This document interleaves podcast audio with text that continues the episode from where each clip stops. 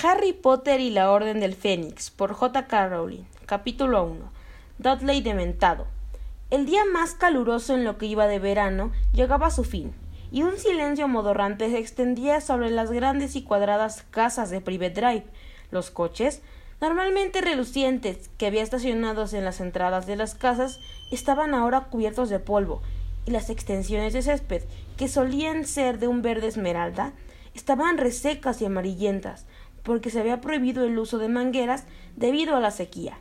Privados de las habituales actividades de lavar el coche y cortar el césped, los vecinos de Private Drive se habían refugiado en el fresco interior de las casas, con las ventanas abiertas de par en par, en un vano intento de atraer una existente brisa. El único que se había quedado afuera era un muchacho que estaba tumbado boca arriba en un arriate de flores, frente al número cuatro. Era un chico delgado y con el pelo largo, con gafas, que tenía el aspecto enclenque y ligeramente enfermizo de quien ha crecido mucho en poco tiempo. Llevaba unos pantalones vaqueros rotos y sucios, una camiseta ancha y desteñida, y las suelas de sus zapatillas de deporte estaban desprendiéndose por la parte superior. El aspecto de Harry Potter no le granjeaba en el cariño de sus vecinos, quienes eran de esta clase de gente que cree que el desaliño debería estar castigado por la ley pero como el chico se había estado escondiendo detrás de una enorme mata de hortensias, esa noche los transeúntes no podían verlo. De hecho, solo habrían podido descubrirlo si su tío Vernon o su tía Petunia se hubieran asomado la cabeza por la ventana de la sala y hubieran mirado hacia el arriete que había debajo. En general, Harry creía que debía felicitarse por haber tenido la idea de esconderse ahí.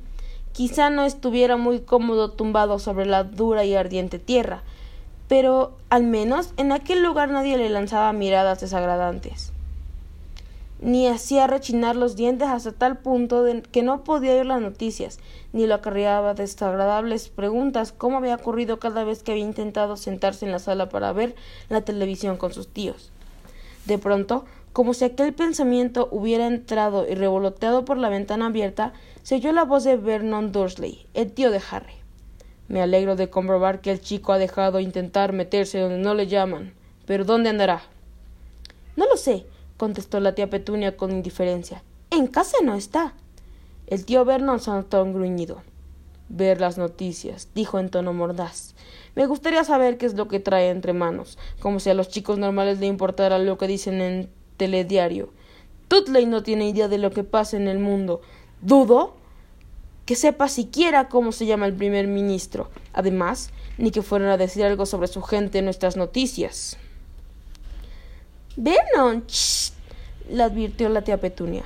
La ventana está abierta. Ah, sí, lo siento, querida. Los Dursley se quedaron callados. Harry oyó la cancioncilla publicitaria que anunciaba los cereales Fruit Brand, mientras observaba a la señora Fig una anciana chiflada, amante de los gatos, que vivía en el cercano paseo Gildna y que en ese momento caminaba sin ninguna prisa por la acera. Iba con el entrecejo fruncido y refunfuñaba para sí, y Harry se alegró de estar escondido detrás de las hortensias, pues últimamente la señora Fig le había dado por invitarlo a tomar el té cada vez que se lo encontraba en la calle. Ya había doblado la esquina y se había perdido de vista cuando la voz del tío Vernon volvió a salir flotando por la ventana. ¿Y Dudlers? ¿Ha ido a tomar el té? Sí, a casa de los Polkis, respondió la tía Petunia con ingenuidad. Tiene tantos amiguitos, es tan popular. Harry hizo un esfuerzo y contuvo un bufido. Los Dursley eran extraordinariamente necios respecto a su hijo Dursley. Se habían tragado todas esas absurdas mentiras que durante las vacaciones de verano cada tarde iba a tomar el té con diferentes miembros de su pandilla. Harry sabía muy bien que Dudley no había ido a tomar el té a ninguna parte. Cada noche él y sus amigos se dedicaban a destrozar el parque, fumaban en las esquinas y lanzaban piedras a los coches en marcha y a los niños que pasaban por la calle. Harry los había visto en acción durante sus paseos nocturnos por Little Whedon, pues había pasado la mayor parte de las vacaciones deambulando por las calles y hurgando en los cubos de basura en busca de periódicos. Las primeras notas de la sintonía que anunciaba el telediario de las seis llegaron a los oídos de Harry y se le contrajo el estómago. Quizá esa noche por fin, tras un mes de espera, un número récord de turistas en, en apuros llena los aeropuertos ya que la huelga de los empleados españoles del servicio de equipajes alcanza su segunda semana. Ponerlos a dormir la siesta el resto de su vida, eso es lo que yo haría con ellos. Gruñó tío Vernon cuando el locutor todavía no había terminado la frase, pero daba igual lo que dijera. Fuera la riate. Harry se relajó. Si hubiera pasado algo, era evidente que lo había encontrado al inicio del telediario. La muerte y la destrucción son más importantes que los turistas en apuros. Harry suspiró lenta y profundamente y miró hacia el cielo de un azul intenso. Aquel verano había experimentado lo mismo todos los días la tensión, las expectativas del alivio pasajero y luego otra vez la tensión. Y siempre, cada vez más insistente, la pregunta ¿por qué no había pasado nada todavía?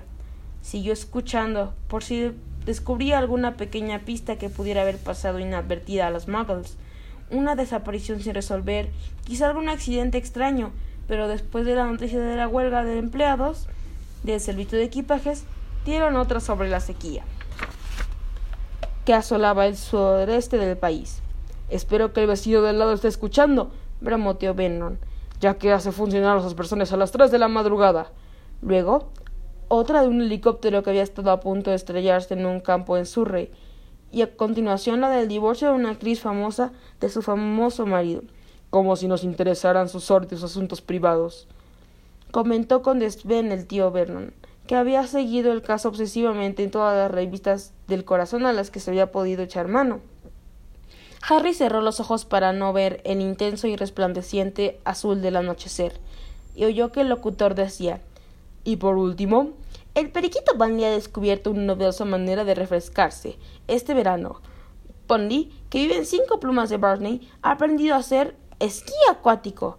Mary Dunkins se ha desplazado hasta allí para darnos más detalles. Harry abrió los ojos. Si habían llegado la noticia de los periquitos que practicaban esquí acuático, no podía haber nada más que valiera la pena escuchar.